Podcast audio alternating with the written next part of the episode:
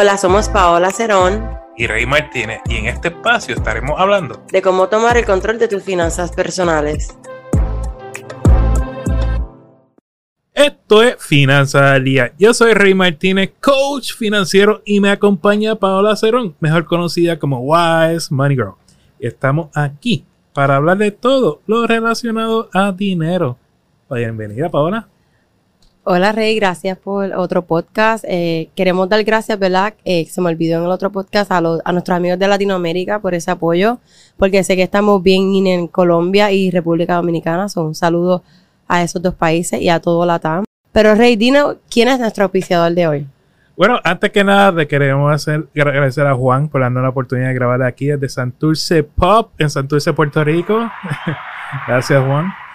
El episodio de hoy es traído a ustedes por Barbería Stylos. Barbería Stylos comprometido con la belleza y la salud de nuestro amigo Javier. Lo consigue en Bayamón. Para más información pasa por su Instagram, Barbería Stylos, la última I de Y. Le agradecemos también, Paola, a nuestros Patreons, Mercedes, Marisela, Juliet, Rosy, Sairimal, Erika y José Luis. Si tú también quieres apoyar la finanza del día con Paola y Rey, lo puedes hacer visitando la página patreon.com Finanzas con. Bueno, Paola, vamos para el tema. Bueno, Rey, nuestro tema de hoy va a ser el tipo de los pagos de préstamos estudiantiles. Y, ¿verdad? Sabemos que hablar sobre retomar los pagos es un tema bien complicado, pues porque, pues nosotros siempre esperamos ese forgiveness, que vamos a estar hablando de eso en otro podcast. Pero hay que tener en cuenta que si nosotros hicimos ese compromiso, ¿verdad? Como estudiante, y esto es lo que yo digo, todavía hay veces que yo no entiendo cómo una universidad o el gobierno ponen un, no un menor, porque no un menor, pero una persona que no tiene esta experiencia con lo que son préstamos y los ponen a firmar desde los 17 años y una vez tú pones ya el pie en la universidad ya tiene esa deuda. Y está bien, yo no estoy de acuerdo y yo soy pro educación. Es como, mira, yo estaba escuchando al compañero Joshua, Joshua Castro, que tenía un podcast y, él trae un tema muy interesante. Y, y, es básicamente va con la línea de nosotros. Tú pones a un joven de 16, 17 años a coger préstamos estudiantiles, a coger préstamos estudiantiles, para cuando salga de la dichosa universidad, determinar desde 60 a 200 mil dólares en préstamos estudiantiles, lo obliga a trabajar una carrera que no le apasiona, o un alguien que no le apasiona, una compañía que no le apasiona, que va totalmente en contra de lo que él desea hacer, ¿verdad? Entonces, ahí él siente que va a estar toda la vida, o ella siente que va a estar toda la vida pagando un préstamo estudiantil. O sea, es, esto es una cosa crítica, Paola. Pero por eso es bien importante, y yo siempre doy este consejo, si tú eres una persona que todavía no has entrado a la universidad, es bien importante ir y buscar, hacer un research y buscar el market value de lo que tú vas a estudiar más o menos de cómo está la industria, cuánto está la paga, porque está bien, tú pues quieres ser, qué sé yo, no sé, no voy a decir ninguna profesión porque no quiero que nadie, ¿verdad? Pero uno tiene que conocer para dónde uno va. Y también tener en cuenta que no, la, educación es, un, es una inversión y como toda inversión tienes un riesgo. No porque tú hiciste la maestría, el superdoctorado o, ¿verdad?, sea el, mejor lo que estás haciendo, vas significa que vas a conseguir trabajo pronto, que desde el principio del año uno vas a ganar lo que, o sea, para lo que estudiaste. Hay que tener paciencia, hay que saber, ¿verdad? ¿Qué por eso digo que es bien importante saber qué tipo de préstamos vas a, ¿verdad? a coger y no, y, claro, porque te ponen con estas universidades que los primeros dos años, señores, es la continuación de high school, español básico, todo lo básico, inglés básico. Los primeros dos años te espetaron 60 mil dólares en préstamo antes de tú comenzar a coger una clase introductoria de qué sé yo, que, y, cuidado que pasaste en la matemática, porque sin la matemática tampoco puede entrar a esa clase. Pero qué bueno que tú mencionas eso, porque nosotros hablamos a veces, eh, hablamos de eso en nuestro, ¿verdad? En nuestro curso hay opciones. Por lo menos en Estados Unidos, yo he visto que hay muchas personas que van a estos community college, hacen dos años y después se yo que estoy en Tampa se transfieren que si University of Tampa, USF o eh, Central Florida, whatever. Pero si, pues, yo no sé, aquí en Puerto Rico tiene que haber esa opción, ¿verdad? Lo que hace es que todo el mundo desde el principio, ah, pues quiero la UPA, quiero la Intel, quiero Sagrado, pero si tú puedes ir a un community college o coger los exámenes estos avanzados, no, aquí, aquí lo que viene siendo en Puerto Rico lo que tú es la UPI, básicamente la opción, lo que es un community college en Estados Unidos. Bueno, es verdad. Pero bueno, Rey, vamos a hablar de los eh, tipos de, de pago de los préstamos estudiantiles. Hay que dividirlos en dos grupos. Tenemos los estándar y tenemos los income driving plans, que es basado en tu income y el size de tu familia. En los planes tradicionales, ¿qué quiero decir con esto? Es que son cuatro tipos de, de pagos que ellos te ponen. Y el y es como que terminaste de estudiar, pasaron los seis meses, ellos automáticamente te ponen en, en estos pagos tradicionales y se dividen en cuatro. Tienes el estándar, tienes el estándar graduated, el extended y el extended graduated. Entonces, en el estándar es un plan de pago de 10 años eh, y va a ser un pago fijo por esos 10 años. Y aunque es eh, la opción con el pago más alto, va a ser la opción con que menos interés vas a pagar a largo plazo. Entonces, en el Standard Graduated eh, es lo mismo que el otro estándar, lo único que empiezas con pagos bajos, pero después de dos años o cada dos años van aumentándole ese pago. So hay que tener cuidado, ¿verdad?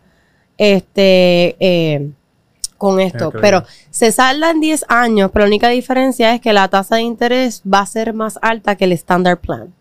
Pues porque como empezaste poquito, iba, pero lo que quiero decir es que esto es estándar en 10 años, ya tú saliste de esto. Entonces está el, Extended. El Extended viene siendo un plan de pago de 25 años. Necesitas tener por lo menos 30 mil dólares o más en préstamo para cualificar. Y, y esta viene saliendo la diferencia entre un, quizá un opcional por un estándar y un extended. Y viene siendo cuánta cantidad tú debes eh, dentro de tu préstamo. E igual está el extended eh, graduated que viene siendo que solamente para eh, préstamos consolidados y va a depender, depender totalmente de la total de la, deuda, ¿no?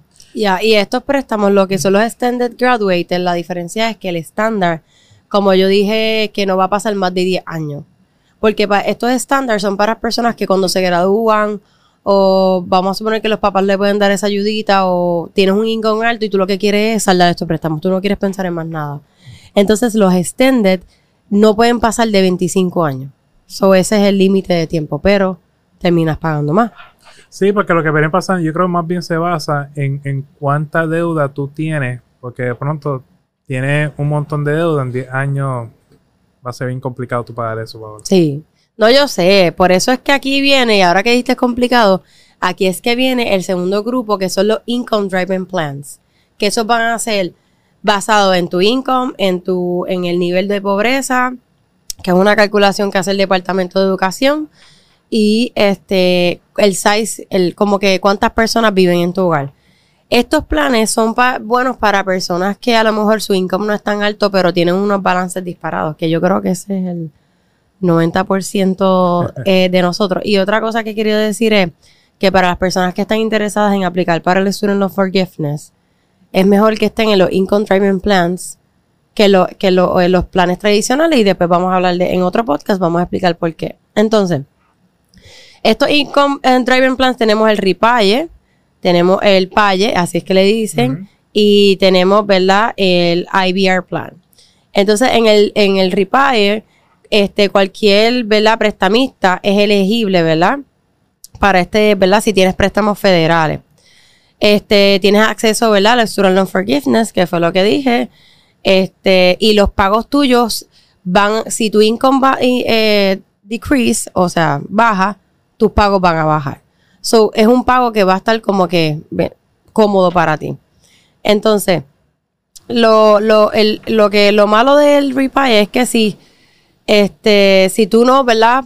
Todos los meses tú no, digo, todos los años, esto es otro punto que quería decir, tú no das el update de cómo está tu income, tu familia, ellos vuelven y te mandan para el estándar. So, es bien importante que todos los años tú certifiques que tu income está igual o bajó o subió y todo eso.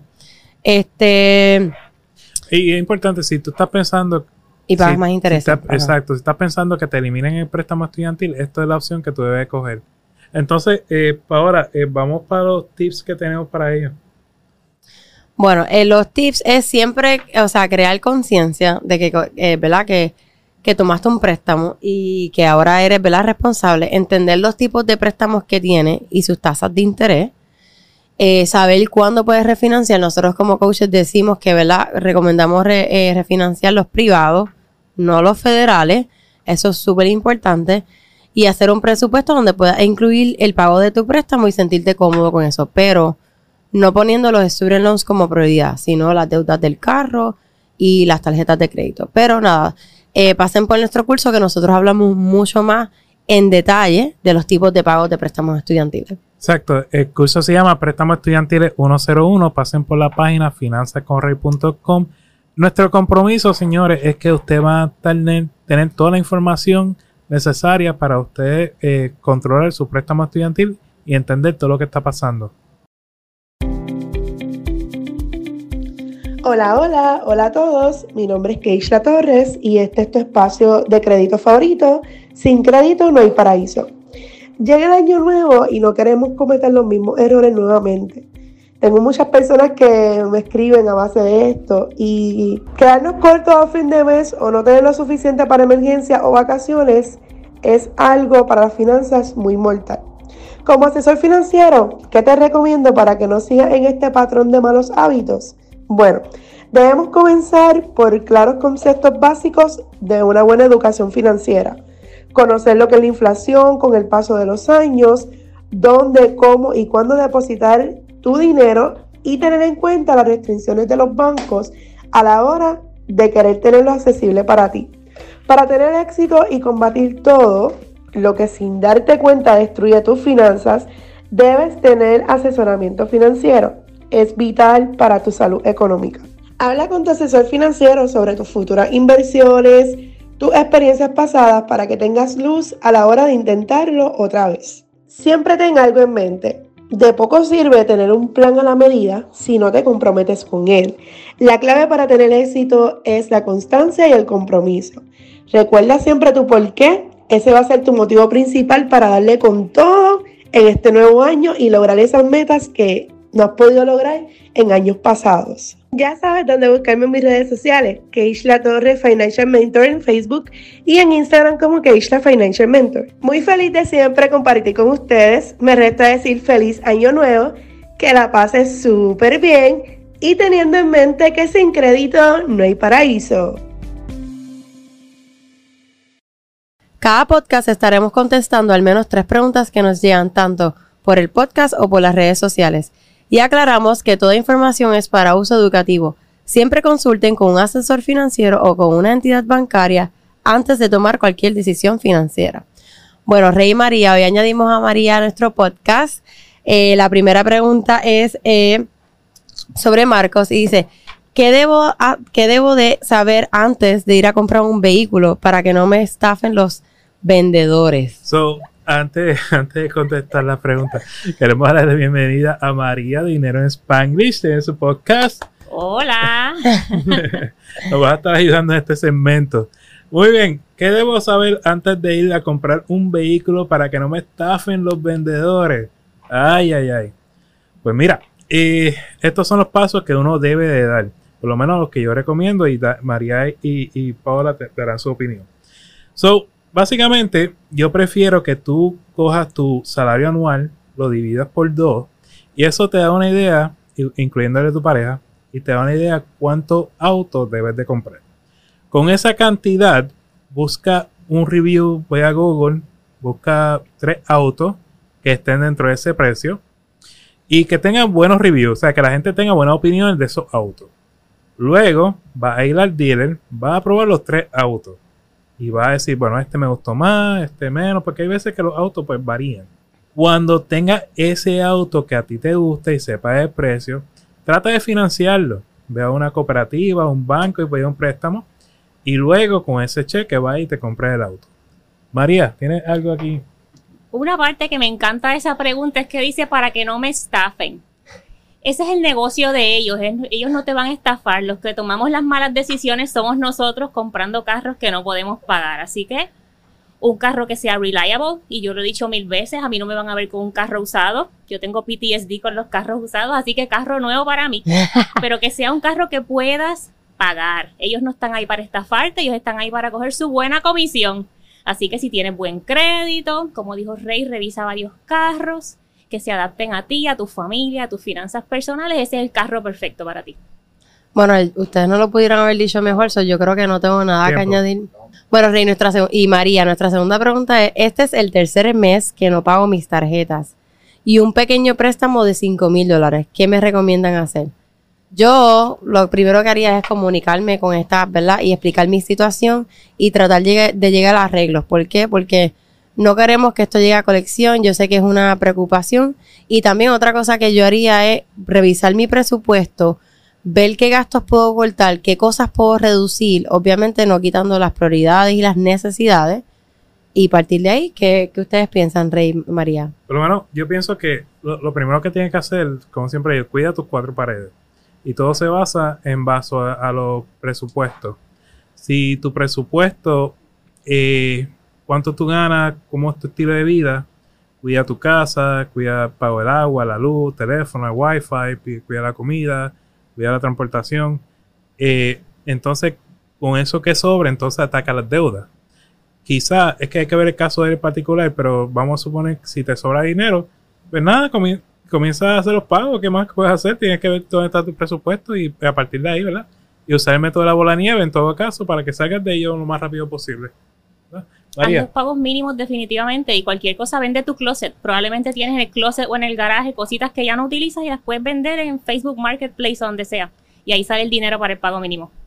Oye, ese, ese tip de María está muy bueno, hay que apuntarlo. Ok, eh, la tercera pregunta es María y dice, tengo tres tarjetas trepadas que, ¿cómo las pago? Me tiene desesperada eso. Ok, so aquí nosotros, eh, María, Rey y yo estamos de acuerdo en esto y yo pienso que hacer una bola de nieve, empezar con la, ¿verdad? Sumar los tres pagos mínimos y ese es tu pago mensual, ¿verdad? De lo que, de lo más que tú puedes pagar. A la primera tarjeta siempre darle un poquito más del mínimo. Cuando sale esa tarjeta, coge ese pago mínimo, se lo añade al segundo pago y así sigue. Porque lo que pasa con estas tarjetas es que el interés sigue subiendo, subiendo, subiendo. Entonces, si te quieres enfocar en las tres a la vez, no lo vas a hacer. Empieza por la menos que debe dinero.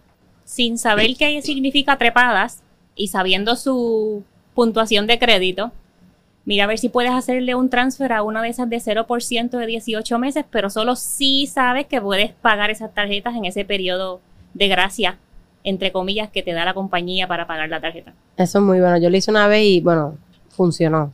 Sí, lo, lo importante es si transfiera o no transfiera, es estar decidido en que quieres bajar las tarjetas, ¿verdad? Y, no usarlas. O sea, si tienes un problema, esto es como el vicio. Si un vicio a, lo que sea, pues no es fácil decirle a la persona, no vuelva a fumar, no, no vuelva a beber, ¿verdad?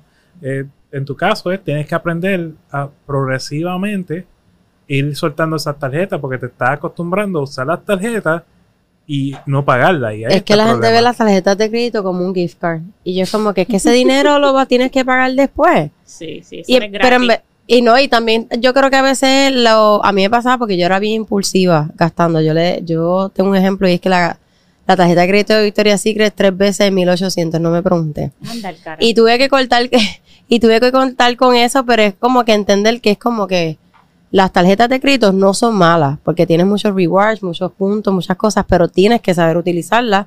Y como dice este María y Rey, pagar, ¿verdad? Por lo menos el mínimo. Y si no puedes el mínimo, siempre tratar de pagar más, porque si no, terminas pagando eso en 30 años y te comen los intereses.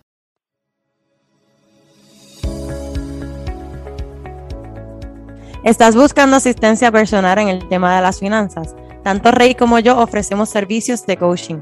Para contratarme me pueden conseguir en Wise Money Girl en Instagram y a Rey lo pueden conseguir en su página web Finanzas con Rey.